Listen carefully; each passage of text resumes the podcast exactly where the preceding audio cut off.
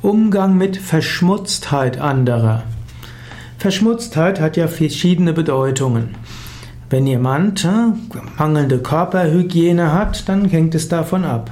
Am klügsten ist, du sagst es ihm oder ihr mal und sagst, dass äh, dadurch, dass er seine Strümpfe nicht ausreichend wäscht, seine Hose nicht ausreichend wäscht, dass er Körpergeruch hat, dadurch werden viele Menschen nicht mit ihm zusammenwirken wollen. Und er verbaut sich manches. Manchmal muss man das dem Menschen sagen, vielleicht merkt er es nicht.